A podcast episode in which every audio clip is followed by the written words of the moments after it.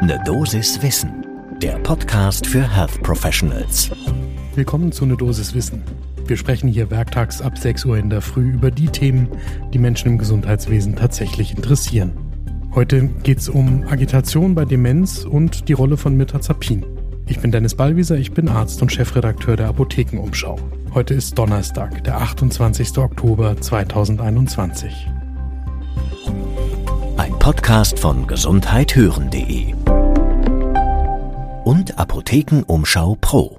Die meisten Menschen mit Demenz sind ältere Menschen, die häufig an Alzheimer erkranken.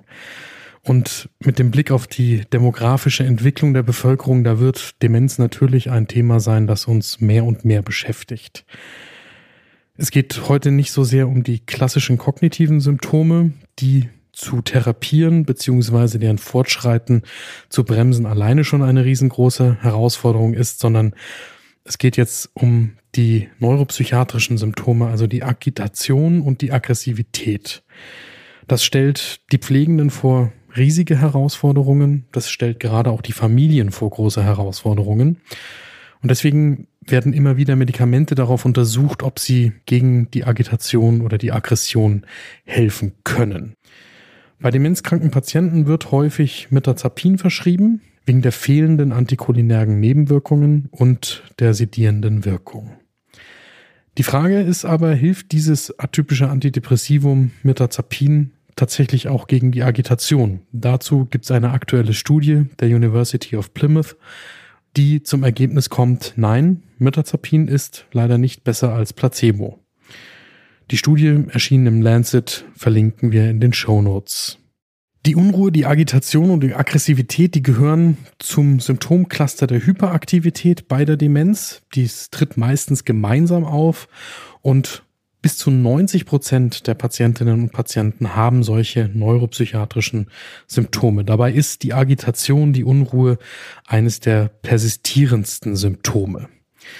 In dieser Studie wurde die Agitation definiert als unangemessene verbale oder motorische Aktivität, ohne dass ein Bedürfnis nicht befriedigt gewesen wäre.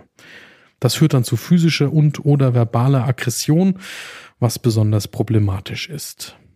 Fast die Hälfte der Alzheimer-Demenzerkrankten sind pro Monat von einer solchen Agitation betroffen und 80 Prozent von denen, bei denen diese Symptome klinisch signifikant waren, sind sechs Monate später immer noch von der Agitation betroffen.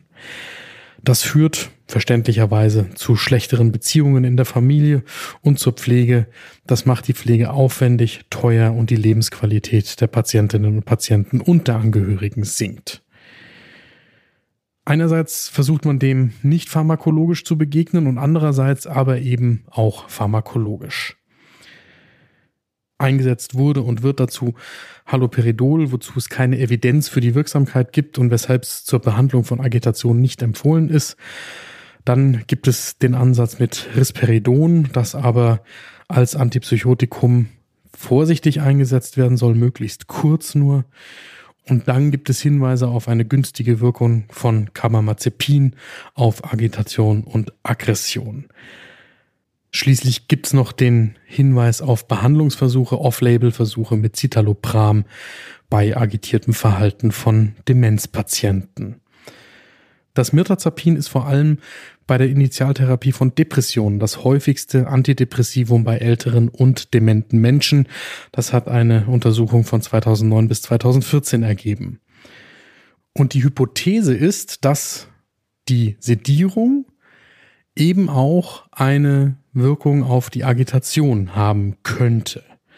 Aber jetzt zeigt eben die Studie aktuell im Lancet veröffentlicht von der University of Plymouth, dass es keinen Hinweis gibt auf eine Reduktion der Agitation bei Einsatz von Mirtazapin bei Patientinnen und Patienten, die mit einer Alzheimer-Demenz agitiertes Verhalten zeigen.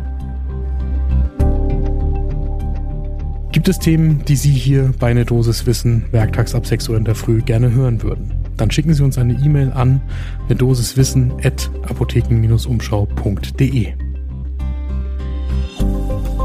Podcast von gesundheithören.de und Apothekenumschau Pro.